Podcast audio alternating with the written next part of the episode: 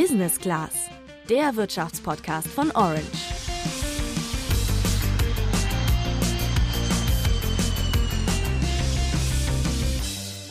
Die Aktienkurse jagen im Moment von einem Rekord zum nächsten. Am Dienstag hat der deutsche Aktienindex DAX zum ersten Mal die Marke von 15.300 Punkten geknackt und das im Corona-Lockdown.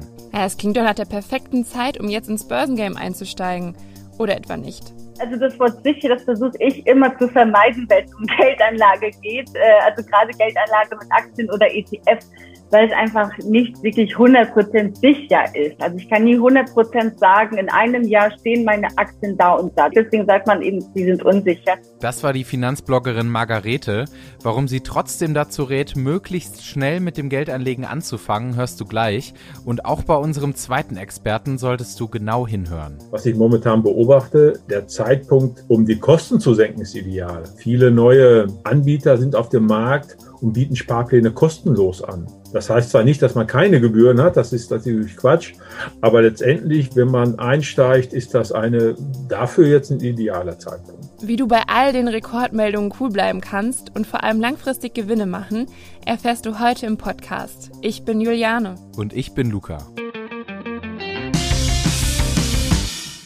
Hast du eigentlich dein Geld schon irgendwo angelegt, Juliane? Yes, also ich habe mehrere Aktien und auch ein paar Sparpläne. Vor allem im vergangenen Jahr habe ich viel investiert und einfach mal einiges ausprobiert. Dann geht's dir so wie vielen Deutschen unter 30. Bei den jungen Menschen hat im vergangenen Jahr nämlich ein richtiger Börsenhype eingesetzt. Das hat auch Dr. Gerrit Fey vom Deutschen Aktieninstitut beobachtet, der das Anlegerverhalten ganz genau im Blick hat. Wir erheben die Zahl der Aktionäre, also diejenigen, die direkt in einen Unternehmensanteil investieren und äh, die Zahl der Fondsbesitzer, ETF-Besitzer. Das sind diejenigen, die eben die, die, die Fondsanlage wählen, in, in welcher Form auch immer. Ähm, und da haben wir ja gesehen, dass im letzten Jahr tatsächlich auch die junge äh, Bevölkerung unter 30 oder unter 40, je nachdem, wie man das abgrenzt, ähm, doch einen deutlichen Schub nach oben genommen hat. Also die größte Steigerung hatten wir tatsächlich in der Gruppe unter 30. Ich glaube, mit knapp 70 Prozent waren es. Und das ist natürlich ein, ein, sattes Plus. Also, viele von euch sind schon eingestiegen.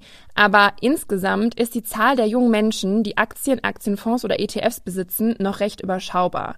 Dabei können gerade Fondssparpläne ein guter Weg sein, um schon mit niedrigen Einsätzen ordentlich Renditen zu erzielen. Falls dir da noch ein paar Basics fehlen, kein Problem. Im Januar haben euch Sandra und ich schon mal einfach erklärt, wie Aktien und ETFs für Einsteiger funktionieren.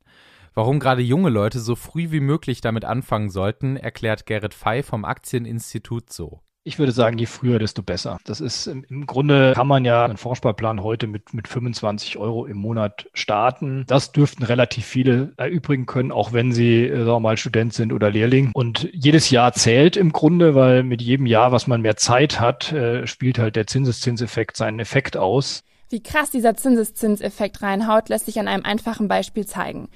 Nehmen wir an, du sparst jeden Monat 50 Euro und schaffst damit eine durchschnittliche Rendite von 5%. Nach 10 Jahren hättest du gut 7700 Euro zusammen. Nach 20 Jahren wären es dann schon mehr als 20.000 Euro. Dein Vermögen wächst immer schneller, weil auch die Gewinne aus der Vergangenheit immer wieder mitverzinst werden. Das Gute an den Sparplänen ist auch, dass sie ziemlich krisensicher sind, vor allem wenn du mit deinen Anteilen auch Kursschwankungen an der Börse aussitzen kannst und nicht schon im nächsten Jahr deine Rente davon bezahlen musst.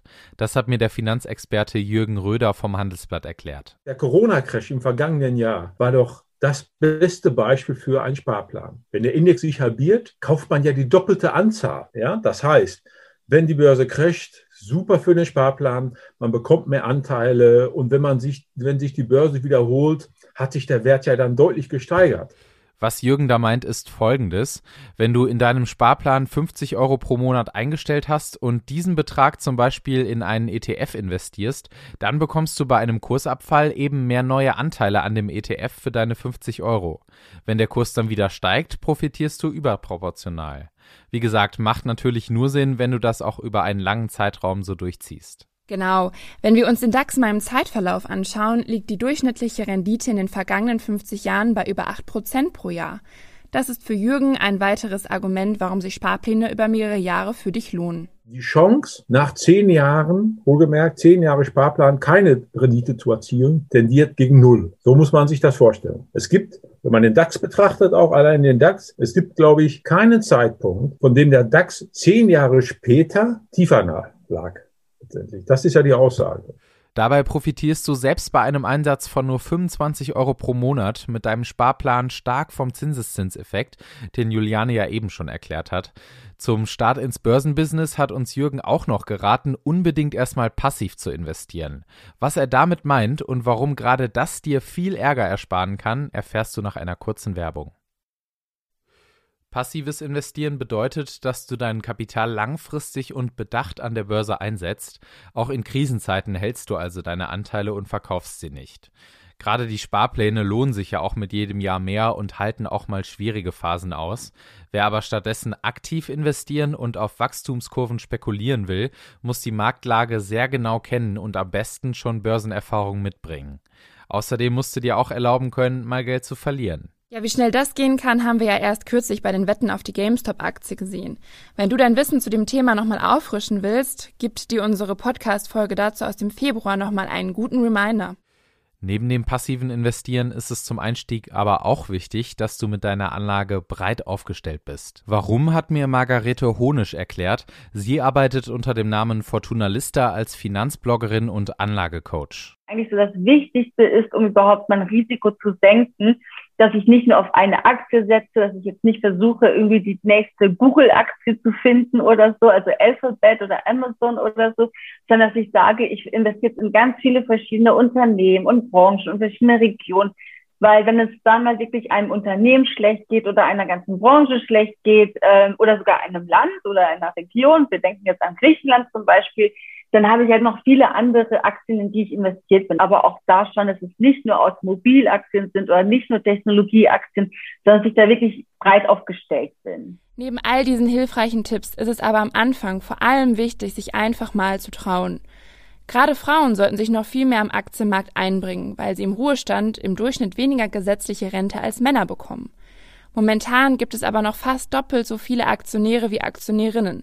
Deswegen rät Margarete auch allen Frauen, die meisten Frauen, die haben schon genug Wissen, also sie könnten wirklich starten, aber trauen sich nicht, weil sie glauben, sie müssen noch mehr wissen und noch mehr Details wissen. Und klar, ich kann mir jetzt anfangen, irgendwie äh, ganze Studien über ETFs durchzulesen und wirklich versuchen, alles bis ins Detail zu verstehen. Muss ich das aber tatsächlich, um zu investieren? Äh, ich denke nicht. Also Grundwissen ist wirklich super wichtig. Ich muss wissen, wie es funktioniert. Ich muss wissen, wie ich einen ETF auswähle was es für Auswirkungen haben kann, ähm, wie das Ganze funktioniert, das muss ich definitiv wissen. Aber ich muss jetzt nicht ähm, ja alles bis ins Detail verstehen. Und das wollen viele Frauen und das ja bekomme ich auch mit. Ähm, und irgendwann ist aber einfach der Punkt, da muss man sagen, man hat jetzt genug Theorie, man fängt mit der Praxis an, weil ähm, allein durch die Theorie lerne ich es halt einfach nicht. Der Einstieg an der Börse hat also auch ganz viele wichtige psychologische Aspekte, die unsere Kollegin Mary diese Woche im Podcast Handelsblatt Today mit dem Börsenpsychologen Roland Ulrich beleuchtet hat. Herr Ulrich, abseits von dem ungeschriebenen Gesetz, sich nicht von Emotionen leiten zu lassen, was sind aus Ihrer Sicht die drei goldenen Regeln, also die drei größten Learnings aus der Börsenpsychologie heute? Also neben den Emotionen, um die eben auch zu verhindern, ist es entscheidend, dass man einen Plan hat, eine Strategie hat und klare Ziele im Vorhinein definiert. Das heißt, will ich kurzfristig anlegen und äh, einen möglichst hohen Ertrag erzielen oder will ich langfristig Vermögen aufbauen, fürs Alter vorsorgen und über Jahre oder auch Jahrzehnte Geld anlegen, dann lege ich natürlich ganz andere Kriterien zugrunde. Also das ist erstmal die entscheidende Sache. Was ist mein Ziel? Was will ich erreichen? Welche Strategien wende ich an? Gehe ich in Aktien? Gehe ich in festverzinsliche Papiere? Mache ich eine Mischung aus beiden? Packe ich eine Rohstoffe dazu oder Immobilienfonds? Das sind alles Dinge, die man berücksichtigen muss. Das heißt, ich brauche einen klaren Plan. Was will ich erreichen an der Börse? Was will ich erzielen? Was ist mein Anlagehorizont? Und auch vor allen Dingen, was ist meine Risikotoleranz? Denn äh, wenn ich entsprechend hohe Renditeerwartungen habe, muss ich natürlich berücksichtigen, dass die mit einer entsprechenden Schwankungsbreite einhergehen. Das heißt, was bin ich bereit an Verlusten und an Schwankungsbreite zu akzeptieren? Das sind alles Gesichtspunkte, die sollte man sich vorher sehr genau überlegen. Letztendlich musst du natürlich individuell entscheiden, was für dich die richtige Strategie ist. Da gibt's tatsächlich auch gar nicht die eine Musterlösung. Wichtig ist vor allem, dass du dir deine Präferenzen klar machst, deine Investments auf mehrere Anlagen streust und dich dann einfach mal traust, wie Margarete so schön gesagt hat. Und dafür ist gerade wirklich ein guter Zeitpunkt. Wenn euch vor eurem Börsenstart noch mehr Details zu den psychologischen Aspekten des Trains interessieren, findet ihr das ganze Interview mit Roland Ulrich in der neuen Folge von Handelsblatt Today. Hört da gerne mal montags bis freitags für Marktberichte vom Börsentag und die Themen, die die Finanzwelt bewegen, rein. Uns interessiert aber auch von euch zu hören. Habt ihr schon Erfahrungen mit Aktien gemacht und seid auf den Hype aufgesprungen? Lasst es uns gerne per Direktnachricht an orange-by-handelsblatt wissen. Das war's für diese Woche auch schon wieder. Hoffentlich konnten wir euch ein bisschen Mut geben, mal Sparplänen, Aktien und Co. eine Chance zu geben. Wir wären aber auch schon happy, wenn ihr euch jetzt damit auseinandersetzt, ob das was für euch sein könnte. Lasst uns gerne ein Feedback zur Folge und eine Bewertung bei Apple Podcasts da. Wir hören uns dann nächste Woche wieder. Ciao, macht's gut. Ciao.